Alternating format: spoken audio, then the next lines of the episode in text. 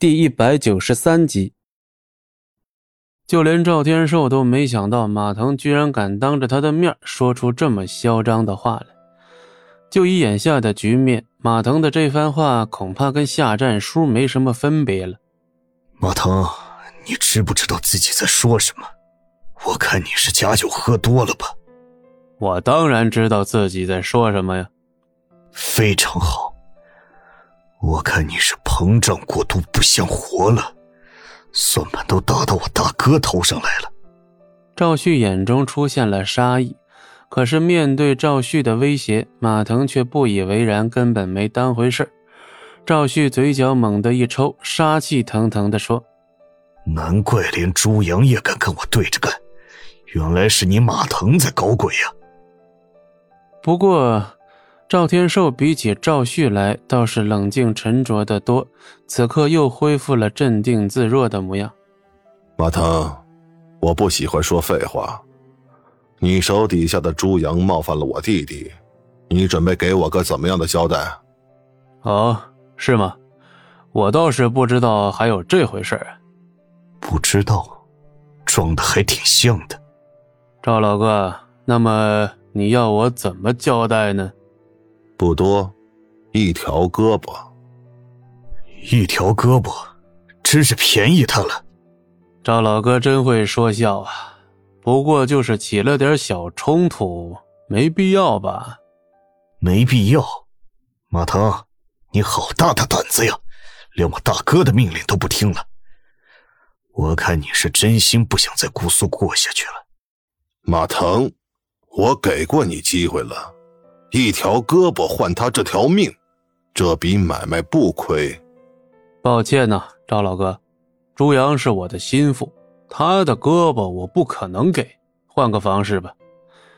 朱阳，你小子胆肥了，都敢招惹赵旭了，还不给他道歉吗？朱阳闻言，当即毫不犹豫的鞠了一躬。怎么样，赵老哥？朱阳的态度还是非常诚恳的吧？这事儿就这么算了吧。诚恳？你哪只眼睛看出来诚恳了？你见过谁道歉连个屁都不放的？马腾，看来你是做好跟我翻脸的准备了。不过，你最好考虑清楚后果。我赵天寿的为人，你心里应该比谁都清楚。赵老哥，我刚才说了，咱俩翻不翻脸不取决于我，取决于你。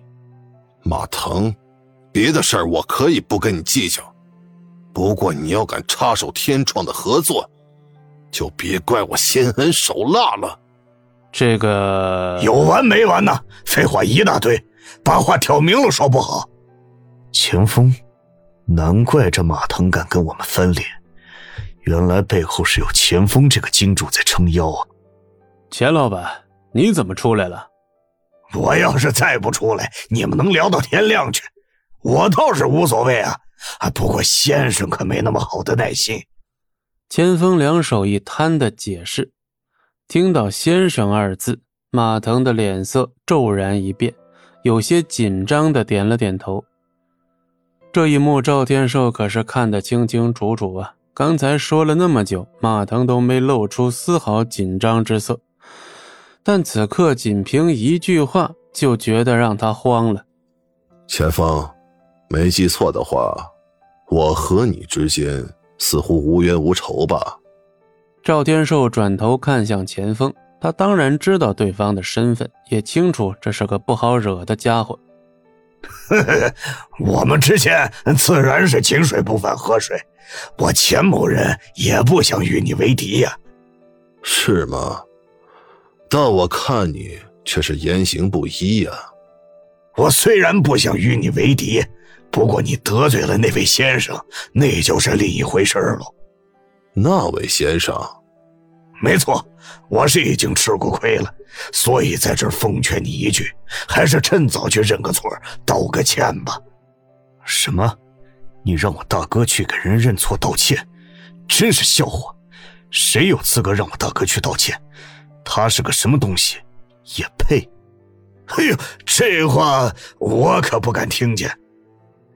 故弄玄虚，有本事就让他滚出来，我倒要看看谁这么厉害。好了，别大呼小叫的了，街坊邻居明早还要上班呢。就在这时候，一阵淡淡的声音在众人耳边响起。本集播讲完毕，感谢您的收听，我们精彩继续。